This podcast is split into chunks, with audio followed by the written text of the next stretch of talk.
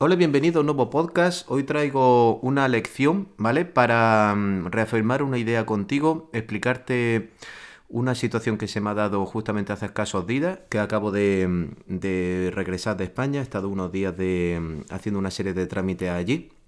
Y uno de los trámites que he hecho ha sido formalizar la venta de un local. Ya he vendido, pues bueno, varios locales en este último año y medio por el hecho de que, como me habrá escuchado en el pasado, estoy haciendo una reestructuración. Ahora mi objetivo en esta etapa es, eh, pues bueno, tener, digamos, menos inmuebles, pero de más calidad, más que más cantidad de menor calidad, ¿vale? Y una de las cosas que también te he mencionado en numerosas ocasiones es el hecho de que esto lo estoy haciendo porque Em, he aprendido con el paso del tiempo y, yo también, obviamente, me siento más cómodo que los inmuebles, digamos, que tienen una capacidad de revalorización mayor, tienen unas características, pues bueno, de, de, ser un inmueble de mayor calidad, pues a la larga es como más dinero se puede ganar en este juego inmobiliario y sobre todo pues también dan menos problemas.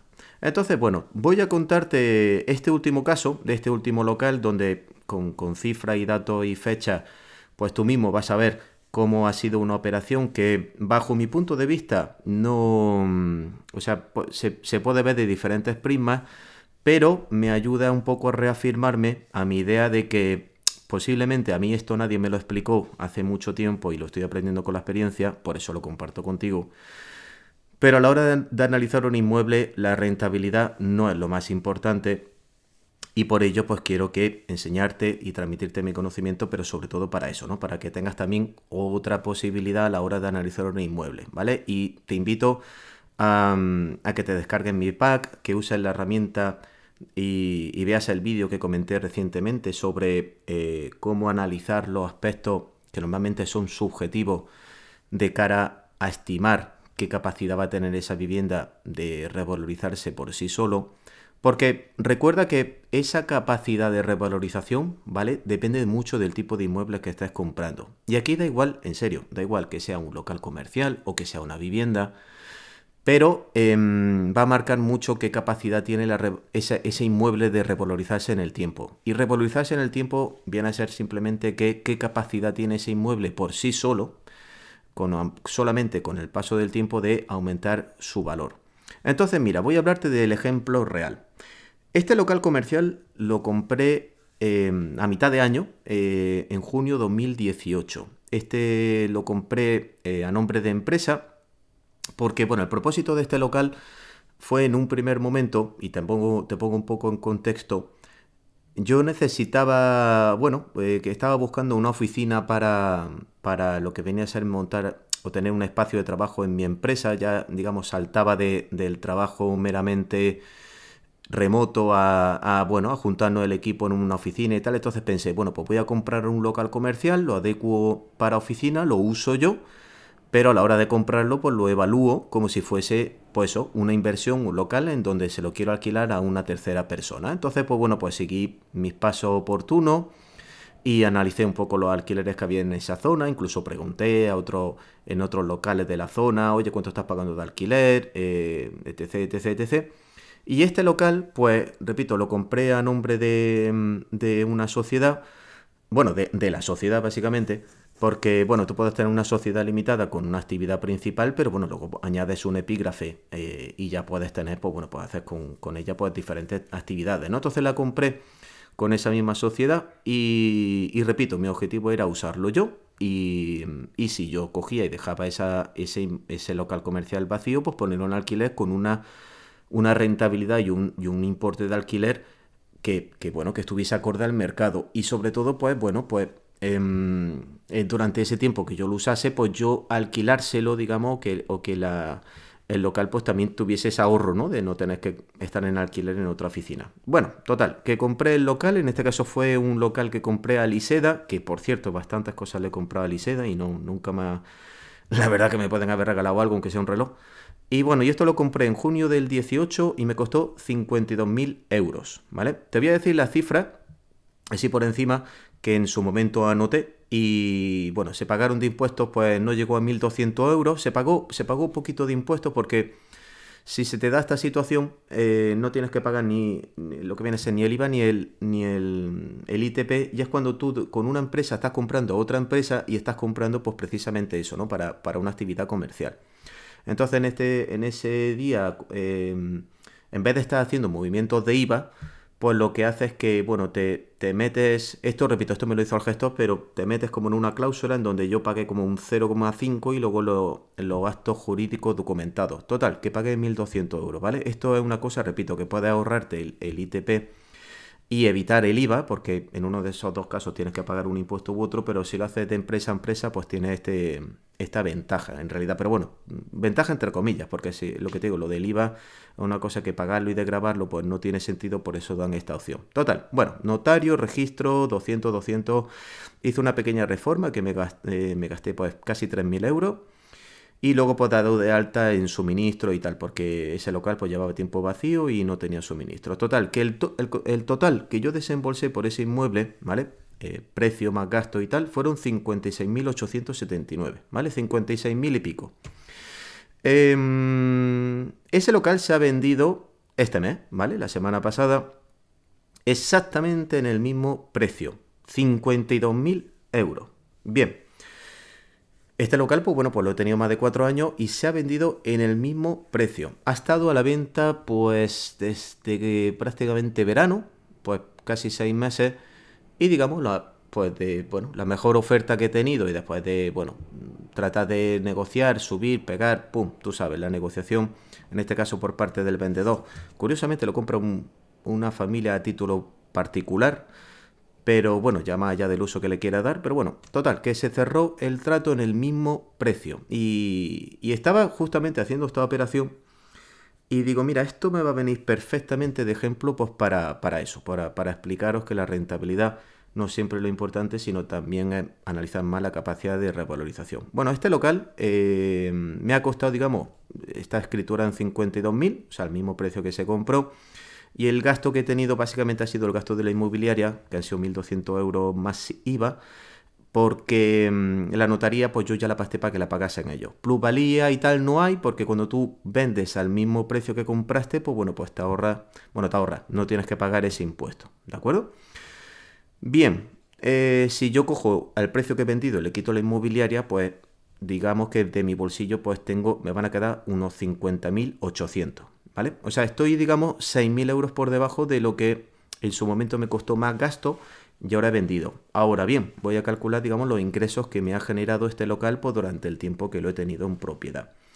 Este local, primeramente, eh, yo hice un estudio, como te he dicho, de, bueno, analizar la zona, ver cuánto se puede alquilar y yo estimaba que se podría alquilar entre unos 500, 550. Bueno, efectivamente, ese local, pues el alquiler, pues pasó a ser 500 euros, ¿vale? 500 euros más IVA, pero bueno, 500 euros, porque el IVA al final no, es un, dinero con el que es un impuesto que, simplemente lo recaudas para entregarlo a Hacienda, que no, o sea, que no cuenta, 500 euros. Este local lo estuve usando para, mi uso particular durante eh, un año y pico, en donde, pues bueno, pues tuve, tuve allí montada la oficina y tal. Y luego me trasladé a otro local que, también eh, era mío, que tenía en un mejor sitio de, Granada, quizá también más pequeño y que por las características de ese, de ese local pues me venía mucho mejor para el tipo de negocio que yo tenía. Con lo cual yo al año y pico me trasladé al otro local y este lo puse en alquiler. La verdad es que tuve bastante suerte en ese sentido porque lo alquilé literalmente en menos de una semana y fue porque el negocio que había justo al lado le venía perfecto, porque quería ampliar negocio y tal.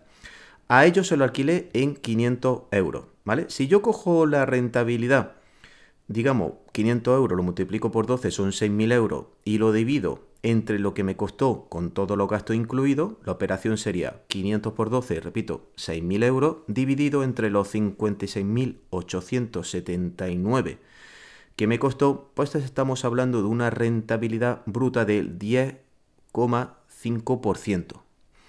En los locales comerciales, como también te he comentado en muchas ocasiones, la rentabilidad suele ser superior, la rentabilidad media suele ser superior a la vivienda. Entonces, bueno, fíjate tú qué curioso, ¿no? Una rentabilidad de un 10,5% que cualquier inversor diría, hola, está súper bien, Cuando lo compré en el 18 era justamente los números que yo hice, pero no analicé, pues como obviamente me está escuchando eh, en este último año, analizar esa capacidad de un inmueble de cara a revalorizarse. Y eso es algo que, repito, trato de explicarlo de una manera pues lo más numérica posible, porque al final los números es al final del día lo que te dan como inversor una, una respuesta mucho más objetiva. Pero fíjate qué curioso. Un inmueble lo compré, se alquila 500, 10%, 10,5%, ¿vale? Que está súper bien. Y sobre todo porque los gastos que tenía ese inmueble fijo es muy, muy bajo. 12 euros de comunidad, eh, no sé si eran 300 euros de IBI al año. Pero bueno, un 10, un 10 y medio por ciento. Entonces, bueno, voy a calcular los dos años y poquito, ¿vale? Que voy a redondear en dos años, porque tampoco he, revisado todas las cuentas, pero se me quedó vacío, em, repito, al principio, creo que fue la primavera más o menos de este año, y lo puse, decidí ponerlo en venta en, en verano, que fue justamente el viaje que hice a España y estuve allí, pues bueno, una de las cosas que hice fue esa. Y entonces, pues bueno, se lo tuve alquilado a esta, a esta empresa aproximadamente unos dos años, ¿vale? Entonces, bueno, no voy a contar el tiempo que yo lo usé a mi título personal, que ahí sería, pues bueno, un dinero que, pues que no gasté en oficina, ¿vale? Que podría contabilizarse. Pero bueno, te voy a dar los dos escenarios. Primero, no voy a contabilizar el dinero que yo me ahorré de gasto de oficina, sino que solamente voy a cobrar el dinero que realmente entró en mi bolsillo cuando se lo tuvo alquilado, en este caso a este inquilino, a esta empresa que tenía justo al lado. Pues dos años, 500 euros, 6.000 más 6.000 son 12.000. Total. Hago los números de cuánto dinero tengo ahora que he, cogido de la venta, los 50.800 euros, le sumo los 12.000 que me ha generado durante eh, los dos años que estoy en alquiler y le resto el total de gastos que me conllevó la compra más los gastos, ¿vale? Los 56.800 y pico. Total, que me sale que no llega, pero casi 6.000 euros, casi 5.921 euros. 6.000 euros. O sea, digamos, 6.000 euros realmente con un local comercial que he tenido eh, durante cuatro años, pues 6.000 euros sería el importe. Bueno, matizo, habría que quitarle el IBI eh, de estos años y la comunidad. O sea que serían, serían menos de 6.000 euros. Vamos a poner 5.000 euros. Pues bueno, 5.000 euros realmente es lo que yo me he quedado después de la operación eh, en un inmueble. Si le sumo el tiempo, vamos a poner el año y pico que yo no, no tuve que pagar oficina, sino que lo usé, que sería, digamos, lo más justo, ¿no? Eh, pues a lo mejor ahí me puedo ir a 11.000 y pico, 12.000 euros. Entonces, aún así, 12.000 euros. Compro un inmueble, lo uso, tal, lo alquilo, rentabilidad súper buena. Lo vendo pasado cuatro años y digamos que lo que le he ganado son 12.000 euros en cuatro años eh, y medio.